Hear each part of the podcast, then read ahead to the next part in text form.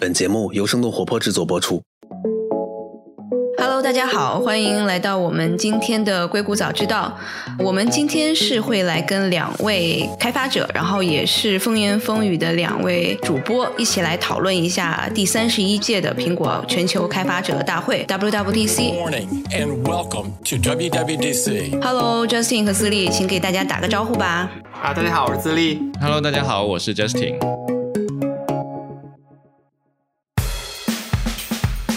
欢迎来到生动活泼传媒旗下《硅谷早知道》第四季。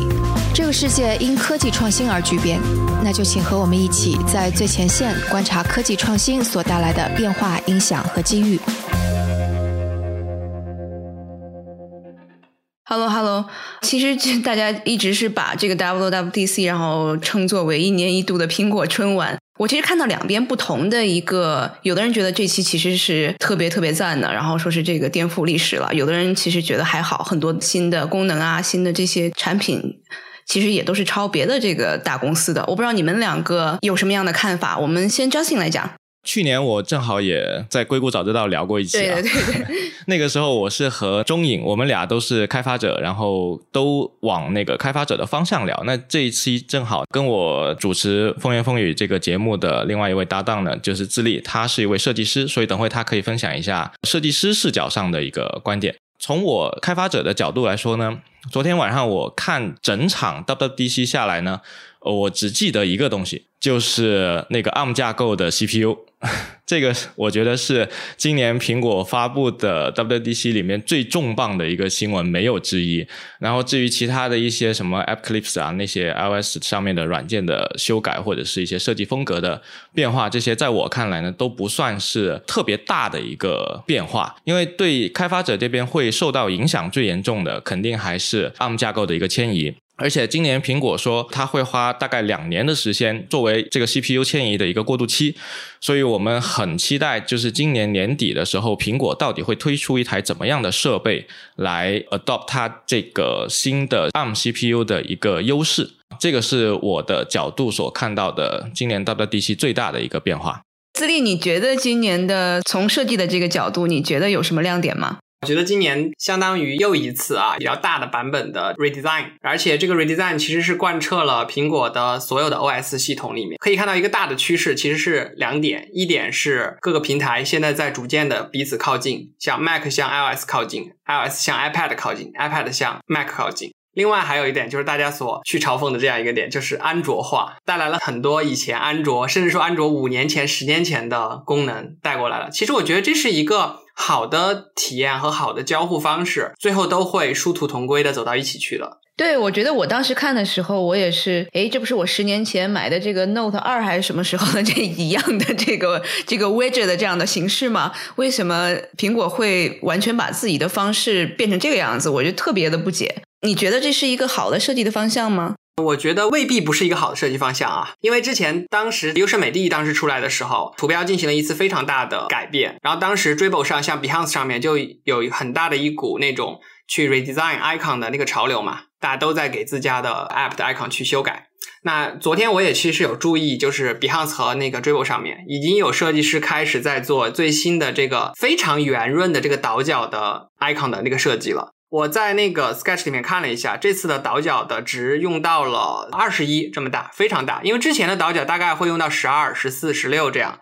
就是你可以去感受一下，就是 iPhone 上面那个 App 的那个圆角。那在 Mac 上，它其实是一直是一种异形化的设计，或者说是一种卡片式的那种设计，就是矩形卡片的设计。现在完全变得非常的 iOS 化。那你可以感受到，不仅是 icon 的那个改变，还有整个像 menu bar 啊，还有一些菜单栏，全部都使用了大量的那种很饱满的圆角。我觉得这种圆角的设计可能给大家一种就是没有那么强的入侵感，亲和力更强吧。但是，一时间让我去接受，我会觉得说太 Q 了，太萌了。另外就是 icon 的那个配色啊，它用了很大的那种投影，可能是基于物理世界的那种投影的定律去做了一个扁平化的投影的方案。然后它的投影，我目前打眼看，我觉得是比较重的，目前还没有去接受它。但是我觉得随着我用的时间变长，可能就会接受这样的一种设计吧。而且现在处于一个新老 app 交接的阶段，很多 app 的那个 icon 它都没有去按照新的这个 redesign 的规范去设计，所以会有一点隔阂和唐突。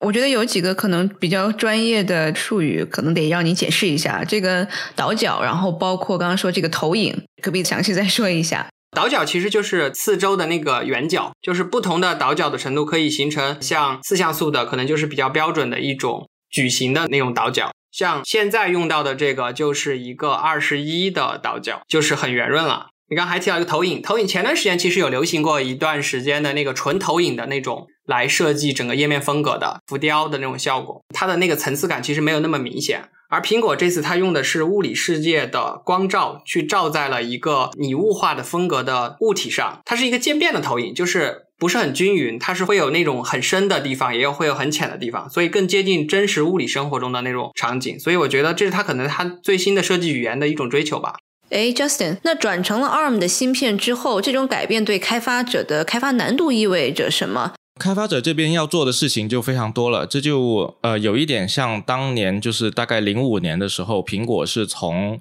摩托罗拉的那个 Power PC 那个 CPU 直接换到了英特尔的 CPU。从用户的角度来看呢，你可能只是说未来我这台机器更好用了，功耗更低了，然后性能更好了。呃，但是开发者他需要做大量的事情去适配这个 CPU 架构的一个调整，就比如说苹果隔壁家不还有一个大微软吗？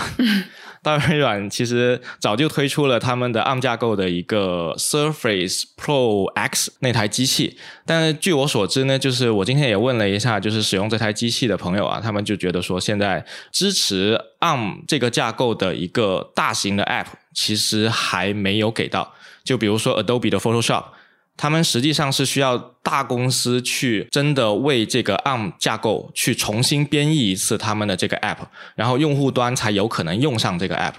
那至于说苹果或者是微软他们提供的各种各样的技术，比如说呃微软它提供了一套虚拟机的技术，可以在虚拟机里里面去兼容 Win 三二 API 的一个一些 App。那这个时候它的性能是会有一定的损耗的，所以在 Windows 这边呢，它的体验会比较糟糕。那像 Apple 这边呢，它其实就需要开发者也是要重新去编译一套 ARM 架构的一个 App 出来。所以苹果这边它采取的一个策略呢是。直接让所有 iOS app 的开发者强行要勾上我的这个 app 可以在 Mac App Store 上面跑，所以未来我们应该很快就会看到有大量的 iOS app 在未经任何修改的情况下就进入了 Mac App Store，也是我比较担忧的一点。那至于说开发者这边要做的事情呢，其实如果你只是一个普通的 app 的话，很可能会像苹果说的一样，你勾一个选项，然后再修一修 bug。然后把一些不兼容的一些第三方你引用到的一些库，呃，修一修，其实应该也还是能上的。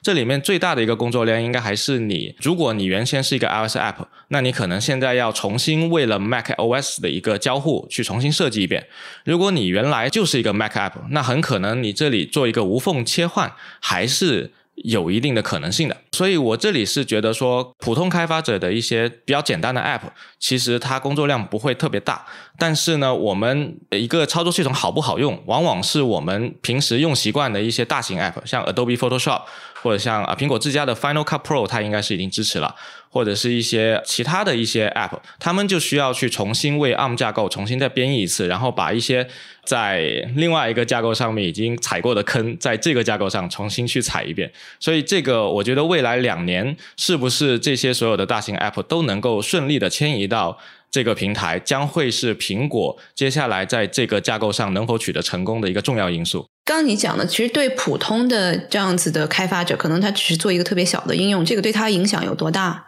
这个我个人觉得应该还是比较小的，就我自己也有一些比较小的 App。那这些 App 的话，其实它使用到的 API 或者是它会需要去做到的适配呢，应该是在就是比较高的用户交互层面的一个适配。那至于说现在 CPU 架构的一个变更，其实对于我写上层代码来说呢，不会有很大的影响。但是我一个 App 要能够用起来，通常我会引用大量的开源库。我可能会用其他家的一些已经写好了的库给我用，比如说我做一个弹窗，或者是做一个计时器的功能之类的，这些都有现成的。那如果说我用到的这个库，它好巧不巧就在两个架构之间有一些特殊的奇迹淫巧的代码，那就很麻烦了。那这个时候呢，我是选择等这个库的作者他去适配了新的架构呢，还是说我亲自去帮他适配呢？可能对于很多像这种做小 app 的作者来说呢，他可能就不会花那么多的精力去帮这个第三方的库的作者去修这部分的问题了。所以我觉得这个可能会是一个比较麻烦的事情。苹果其他的这个平台，像是这个手机，或者是像是这个 iPad，因为他们早就开始用自己的芯片了，对吧？那他们之前是从其他的平台转过来的吗？当时这样的一个转变有没有带来一些什么样的问题？苹果的手机是没有问题的，它从第一代 iPhone 开始就已经是用 ARM 架构的 CPU 了。只是说它从两千一零年的时候，它是自己设计的那个基于 ARM 架构的一个 CPU，然后由三星给它代工。然后后来一五年的时候是台积电给它代工。所以，但是它实际上跑的都是同一个架构的芯片。而且在 iPhone 端呢，其实苹果对于这些 App 的把控力是要远远强于 Mac 端的。就比如说，你所有的 App 全部都要提交到 App Store 去审核，那它可以在你提交的那一刻就帮你检查了很多很多东西，然后你拒不适配它的新架构，那你就只能被拒了，就是连人工审核都没到，你就已经被拒绝了。所以它在 iPhone 端呢是一个比较好的一个掌控。它历史上的一个迁移主要还是当年摩托罗拉，就是很早以前了，就第一代 Macintosh 是一九八四年出的嘛。那个时候流行的八位的 CPU 和十六位 CPU 是摩托罗拉产的，以及隔壁家我忘了是哪哪一家公司产的。然后他们当时是选了那个摩托罗拉的六千八百 K 这个 CPU，而且我有看过那个 Mac 的内核的代码，其实它有一些历史遗留的代码，就是为了适配当。年的摩托罗拉的 CPU 的，然后后来他们去联合 IBM，还有我忘了另一家公司什么，三家公司去研发精简指令集的 CPU 的时候，就出了 PowerPC 这么一个芯片。后来呢，他们发现 IBM 投入到 PowerPC 这个时间没有很多，技术上也产出就是赶不上苹果需要的一个更新，尤其是乔布斯回来了之后，他要求产品线要有 Pro 级别的消费级的。迭代出来，但是呢，PowerPC 是跟不上的。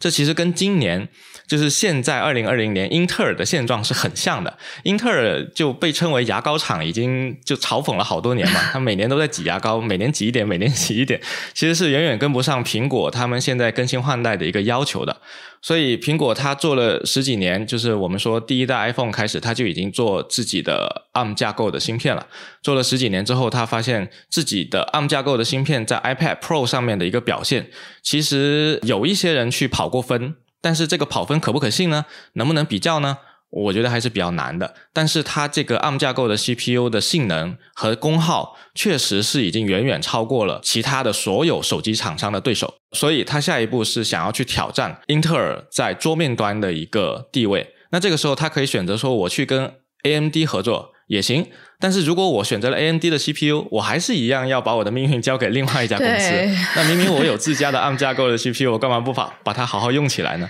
所以他现在就是选择 ARM 架构的 CPU，无疑也像当年一样是一种赌博。只是当年他是选 PowerPC 还是选英特尔，他选择了去做 PowerPC。那今年他是继续选择。叉八六架构的英特尔或 AMD，还是说他要做自研的 CPU？他选择了自研 CPU。那未来会怎样呢？那只能是等到苹果它自家的第一台设备出来了之后，大家实际用起来了之后，才有可能去跟其他的桌面端的产品，比如说隔壁家的 Windows 去做一个比较，才有可能就是真的去预测它未来会是一个什么样的前景。哎，Justin，你刚才说到这个点，我想到昨晚发布会上有拿一台那个 ARM 的机器去演示 Photoshop 和那个 Office 套件，好像还蛮流畅的，对吧？嗯，对的。所以那台设备其实已经是工程机了。对，它那台设备就跑的是一个 A 十二 G 的一个芯片，这个 A 十二 G 的芯片是在二零二零年的 iPad Pro 上面用的。iPhone 十一 Pro 这台机器的话，它是一个 A 十三芯片，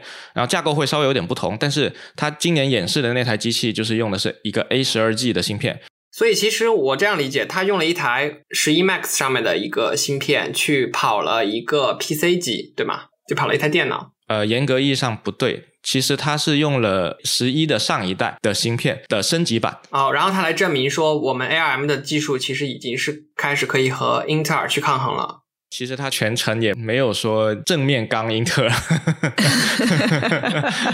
反正他是极力在表明他是其实是一个特别好的一个芯片嘛，他这个花了还是蛮多时间来证明这个事情的。所以真正要看他发力，应该要到下一次发布会的时候，硬件发布会，对吧？我觉得是的，但是在新的设备出来之前呢，它其实有给开发者发一个 DTK Developer Transition Kit，就是一台 Mac Mini 上面放的就是一个 ARM 架构的 CPU，然后你现在可以去申请，但是中国区申请的话，现在还不给通过。我更好奇的是，前面你说在 Mac 下面可以比较流畅的去跑一个 iOS 上面的 App，那这样它是通过一种像虚拟机去实现的吗？不是，我们现在在 Mac 上，如果你是做 iOS 的开发的话，那你其实就会跑一个 iPhone 的虚拟机。但它实际上也并不是一个虚拟机，因为虚拟机其实是你虚拟了那个 ARM 的一个指令集，然后你再跑在你虚拟机上面去跑你的 iPhone app。但实际上我们在 Mac 上面开发的时候，我们跑的是 x 八六的代码，就是你把你的 iPhone 的 app 本来是基于 ARM 架构编译的代码，然后编成一份 x 八六的代码，然后它内核兼容了一下，然后你就可以在你的 Mac 上面跑你的 iPhone 的代码。但现在呢，如果你是一个 ARM 架构的一个 MacBook 的话，那你就可以无缝直接跑。你的 iPhone 的代码理论上是会比叉八六的代码去跑你的 iPhone App 会好一点。所以让你们两个如果说对这一次的 WDC 的这个 Keynote 如果评价它的这个创新程度，你们分别会打多少分？如果是十分为满分的话，刚才也讲了挺多，它在硬件上的那个 ARM 架构的那个 CPU 是一个很大胆的一个尝试。你要说它能不能叫创新呢？好像也不太算得上。不过我感觉它是在押宝未来的一个一个趋势。要满分就只能是满分了。当然，我也听说听到了一些不满的声音了。软件上的话，我觉得看得到的那一些什么 App Clips 啊，然后 Sleep Tracking，然后 Car Key，还有那个 Widget，这些实际上真的都是安卓。就是最晚也是前两年就已经做好了。B N W 在一八还是一九年的新车就已经用安卓适配了 Car Key 了。然后当时那个我看的那个车评的主持人还特地酸了一下苹果，我手里拿的是一个 iPhone，我能开车门吗？对，不可以。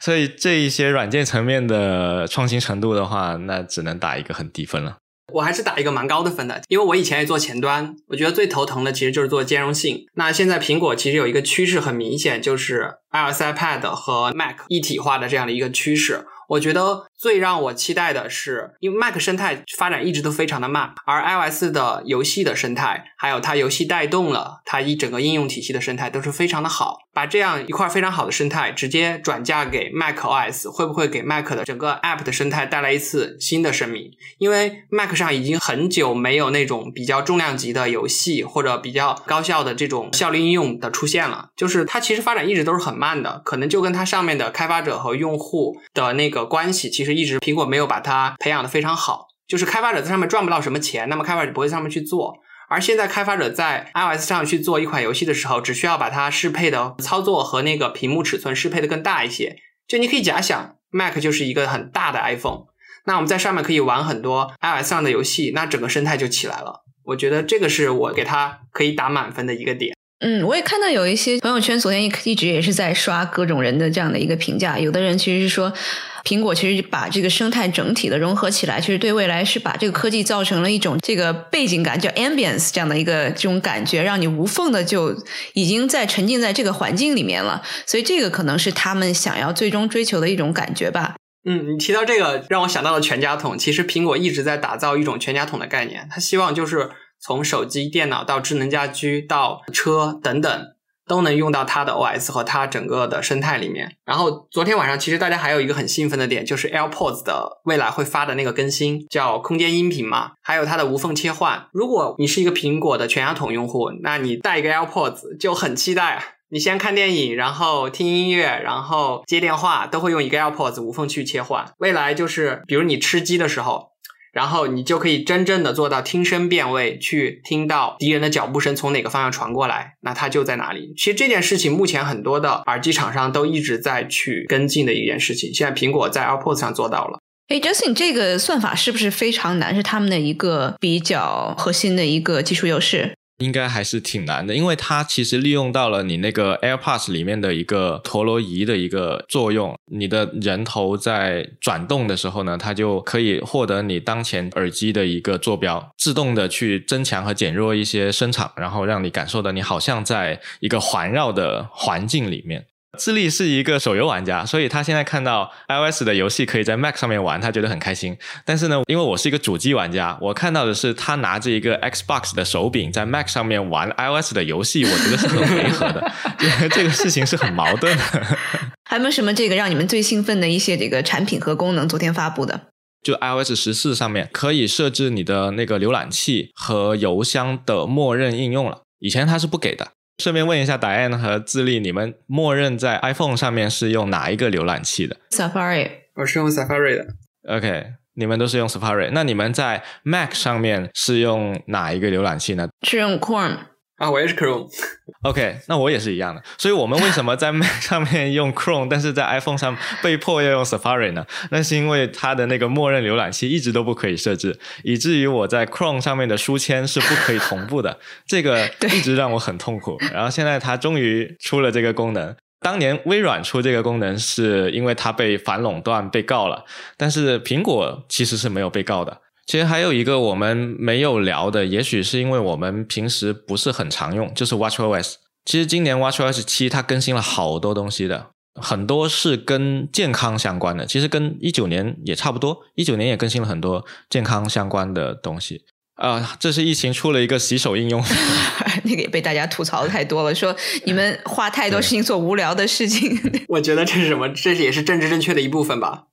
对，但我有听到反馈，就是喜欢健身的朋友，他会觉得 WatchOS 的这个新功能他是很喜欢的，因为它可以追踪到你的舞蹈的动作，会告诉你这个动作标不标准什么之类的，这个他觉得是挺好的啊。当然对我来说好像意义不是很大。我还有一个印象很深刻的点啊，是关于隐私的。新的这个隐私的授权方式是授权那个相册的时候，是可以单独去选某几张相片给某个 app 的，而不是像之前，你要么把整个相册都给到这个 app，要么你就用不了它的那个图片上传功能。我觉得之前的那是一个很两难的抉择，而新的这个方案简直太好了。呃，另外还有一个跟隐私也是相关的，就是剪切板。之前其实每个 app 它会在启动的时候去读你剪切板里的东西嘛，那其实你不知道，作为小白用户就更不知道了。那现在它会在 app 在读取你剪切板的时候，明确的告诉你某某某 app 在读某某某 app 的剪切板这件事情，那用户就会注意到这样的一个动作，也会反推开发者在做的时候就收敛一点。对，我觉得这两个就说明苹果现在已经开始在隐私这块在做一些很颗粒化的那种收紧的政策了，而不像之前都是一刀砍。对的，哎，我另外觉得，其实，在商业化方面，最大价值的应该是 NFC 加上这个二维码这个新的应用。之前其实这个苹果一直没有把这个 NFC 潜能完全开发出来吧？因为国内我们其实非常习惯的，我们去哪里就餐去哪里，这个扫一个码，然后能够开发另外一个整个物联网这个连接的这个世界。美国完全没有。然后即使是像是这个 Apple Pay，然后像是这种 Google Wallet，其实一直也是做的有点这。个鸡肋做的不温不火的，但我觉得可能这一次通过和其他的一些应用的这样的一些连接，会把这个整个的这个物联网还有很很多其他相关的应用能够带起来。对它之前的 NFC 其实一直不是开放的，收的非常的紧。然后最近好像也传出很多像地铁卡呀，还有一些门禁还是什么的，可能都跟 NFC 有关。但是好像苹果还是没有在 NFC 方面放得很开，就是没有完全像安卓一样，就大家都可以去调用。嗯，NFC 接口的话，它确实每一年就是更新的都非常慢。我记得在 iOS 十的时候才开放了读接口，好像呃，我忘了有没有写接口了。但反正它那个接口基基本上约等于鸡肋的。然后我们刚才聊的应该是那个 App Clips 吧？那它演示的那个 demo 一直都是挺美好的，就是我过去一个餐厅，然后 然后叮咚一下，然后我就 Buy with Apple Pay，然后就结束了。可能我在。接下来八个小时内，我都可以收到这个店家给我 push 的一个 notification，然后过了这个时间，我就不会有这个。他就用了一个线下就餐的一个场景，但是他这种美好往往是过于理想的，因为他要求餐厅他要自己做好一个 iPhone app，然后你把你的 iPhone app 的一小部分变成一个 App Clip。这个 App Clip 不可以超过十 MB 大小，并且它这个东西呢是用原生代码写的。我们知道原生代码写的东西呢，呃，往往它的依赖会比较多，然后编译出来的东西会比较大啊，这个比较难去实现 App Clips。所以说，它对于接入方的一个技术要求门槛是极高的，甚至你这个 App 是要通过审核才可以上架的。那我一个开咖啡馆的老板，我去做一个 iPhone App，并且上架这件事情，我觉得 线下是会比较难以推广的。我觉得不如做一个小程序。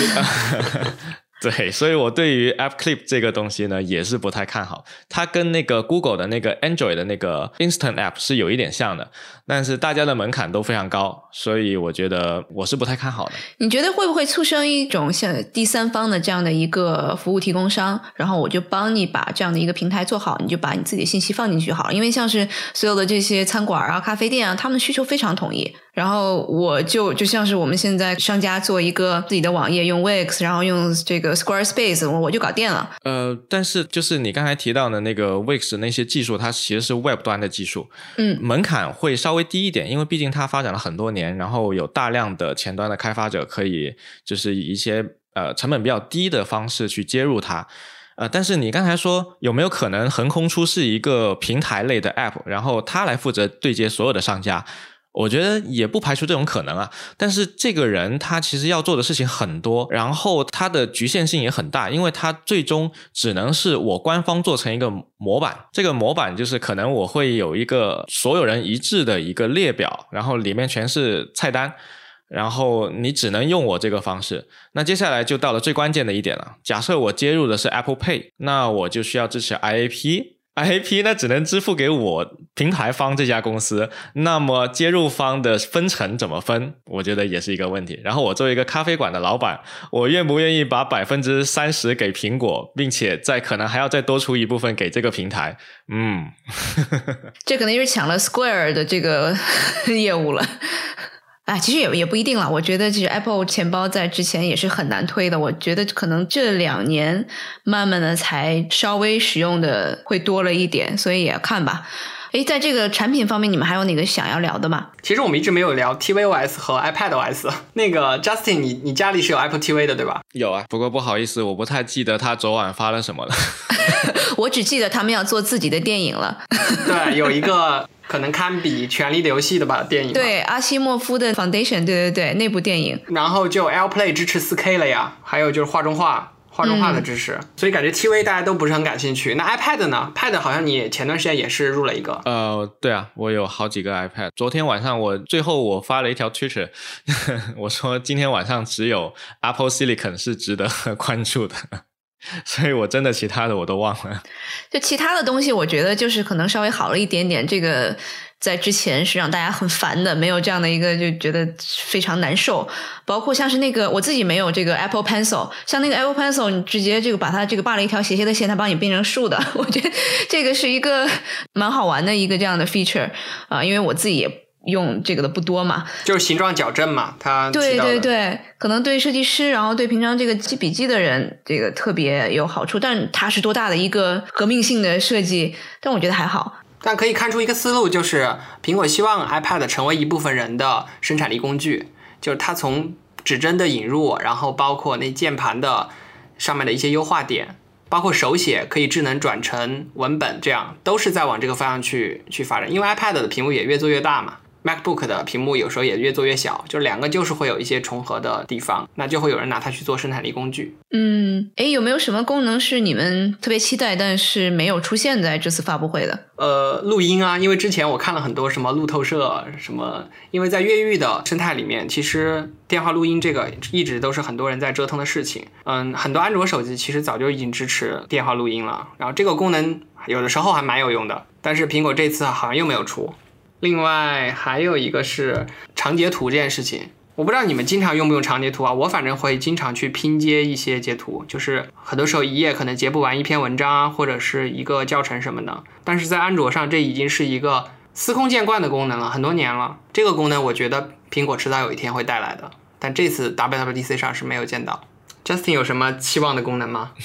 我这边倒没有去期待太多。那我倒是想想看一下它今年 Swift UI 有没有什么新的呃改进，因为去年版本的就是一九年刚刚引入 Swift UI 的时候，看上去很美好，但是大家后来去试了一下之后，都会发现有各种各样的问题。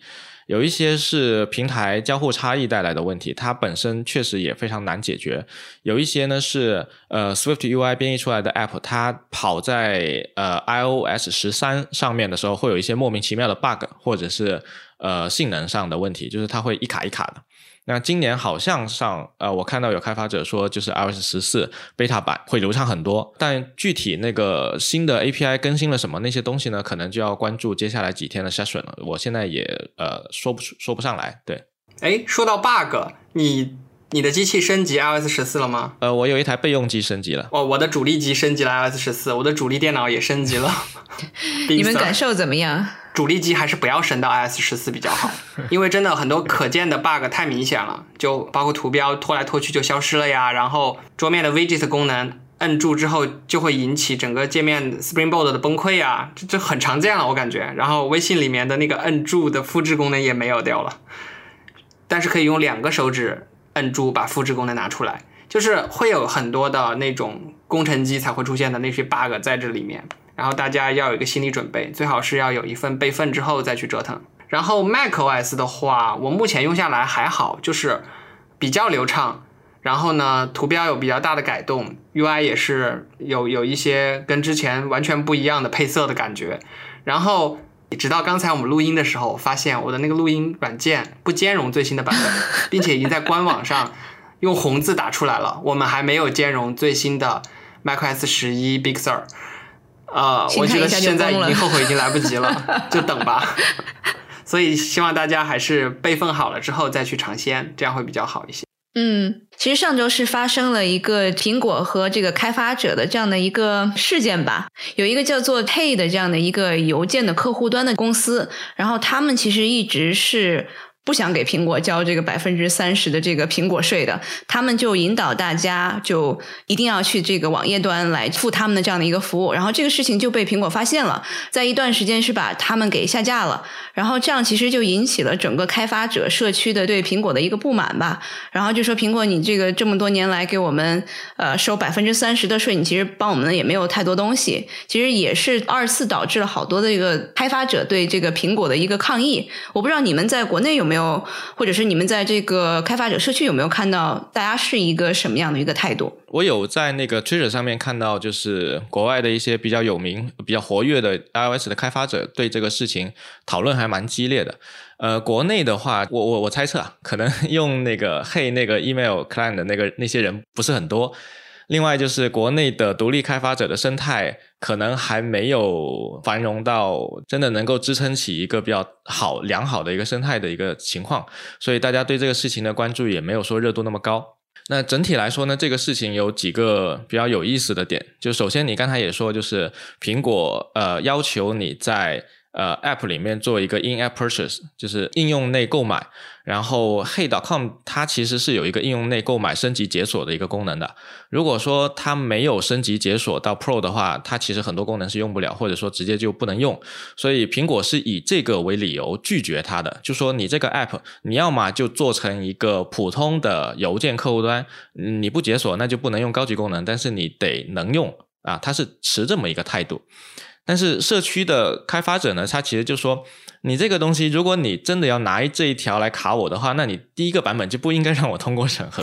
就不应该让我火了之后再。对的，你不应该说我现在很多人用了，然后很多人买了，你看不惯了，你才跑过来跟我说这个。另外就是。呃，苹果它有了 App Store 之后才有的百分之三十的分成。当时推出 App Store 的百分之三十分成的时候，所有人是为苹果叫好的。因为啊，据我所知啊，当年在美国，可能你要做类似这样的一些事情，你是要跟美国的运营商去合作的。然后运营商是要了你百分之五十的分成，所以苹果提出的百分之三十的分成，其实大家已经是就是谢天谢地了，对啊。然后 Pay.com 的这个事情呢，它其实整体来说就是这么一条。一条线就是我百分之五十、百分之三十，大家觉得看好，然后黑 .com 上线了一个不解锁不能用的一个 App，然后第一次审核的时候通过了，后面审核苹果看到了这个事情，然后就不给过了，因为他想要分那百分之三十。那其实我看到的是，不止 Hey.com 这个 App，还有一些其他的 App，他们也是用这样的一个策略，就是我可以支持苹果的 IP 应用里面内购解锁，走苹果的那个 Apple 的那个支付，也可以在我的 App 里面提供一个选项，你到我的网站上面去用第三方支付，然后买完了之后回到我的 App 里面，我就给你一个 Pro 的一个身份。那这个最做的最多的就是亚马逊呢？啊，对，亚马逊 算吧，它也算是绕过了，就是因为那个苹果的那个审核条款写的是，你要是虚拟物品。那你必须得通过 IAP，如果你是非虚拟物品就不需要。那亚马逊其实你在上面买那些实体物品的时候，它好像是不没有没有这个亚马逊其实不管是在它的这个 Prime，不管是在 TV 上面还是在 iPad 上面，它全都是这种方式在做的。就是你可以在它的网站上买，你也可以在 App 里面内购，但是你不能在你的 App 上引导它去网站上买。一旦发现这个苹果就是要来惩罚的。嗯，OK。他是没有引导的。其实，其实我认为苹果苹果税这件事情啊，其实是一个特别老老的事情了。就是这次就是因为刚才 Justin 说的那个原因才闹起来的。那之前早在 Dropbox 还有 Evernote 这些大厂跟苹果当时在闹的时候，就是哎我你去我的官网去买一个 Pro，我这边 Dropbox 的 Pro 就全部给你开了，苹果就不愿意嘛。后来 Dropbox 就一一怒之下，就这边全部放 Basic 的功能。就没有任何 Pro 功能，就放在这个手机端。那你想用一些 Pro 的功能，那你请上网页版。就做了这样一个两难的选择，就是艰难的选择。对，其实这样就双输了，对吧？对。我知道的，其实苹果也给有一些的公司是开了绿灯了，就是好像包括像是 Netflix 吧，他们基本上是啊不会说是收那么高的这样的一个苹果税。就是这个事情还可以谈的是吗？感觉是派出了商务团队去单独谈吗？我觉得是 国内国内我见到的这些绕过苹果内购的，都是一些小厂、一些个人，感觉感觉苹果睁一只眼闭一只眼。但凡是涉及到大厂、视频网站啊，或者一些呃会员服务。没有任何服务敢在那儿说，请去官网充值，然后那里充值可能打个八折或者怎么样，没有这样的。但我反而觉得你刚才举的那个例子，就是 Dropbox 它那个放弃 iOS App 端的一个功能，它反而可以说我把 Android 做好了。然后倒逼苹果这边要放松，我猜有这样的可能。对，然后去派出商务团队去谈出一个九折是吗？我不知道，就是这个价格能不能谈这种事情，我就不晓得了。那我们再来这个展望一下吧，有没有说是像是去年一样，像是 Dark Mode，然后就让大家全部都开始做 Dark Mode 的设计了？然后今年有没有什么这样的一个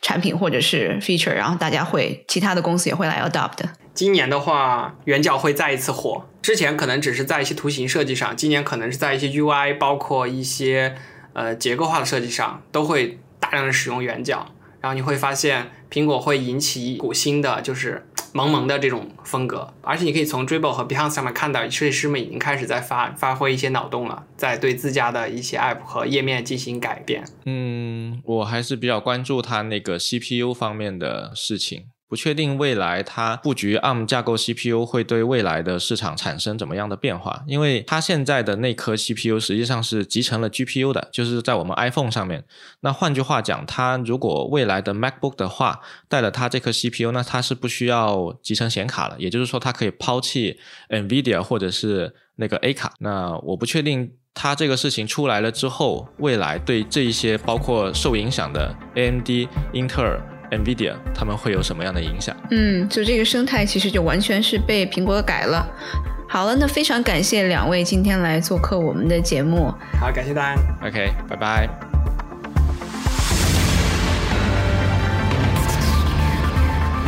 今天的节目就到这里。这期节目除了主播和嘉宾，也感谢我们团队的蒂卡布里辛和 Luke，他们在最短的时间内完成了节目后期制作。还感谢小爱，他是每次将音频上传到各个平台的人，他同时也是生小英这个账号背后的小伙伴。同时也感谢子珊和 Amanda，是他们每次将音频整理成了文字，并发布在我们的微信公众账号上。如果大家想要长期关注我们，也可以订阅我们的微信公众号，搜索“生动活泼”这四个字就可以找到我们。也请您支持我们，例如在您所喜爱的音频平台上点赞打分。或者通过打赏的方式支持我们。打赏方式在我们的微信公众账号上以及网站声 FM 到 CN S H E N G F M 到 C N 上都能找到。当然，也可以转发给您一两位朋友们，让他们也听到这档节目。也请大家继续关注我们之后的报道。那我们下次节目再见。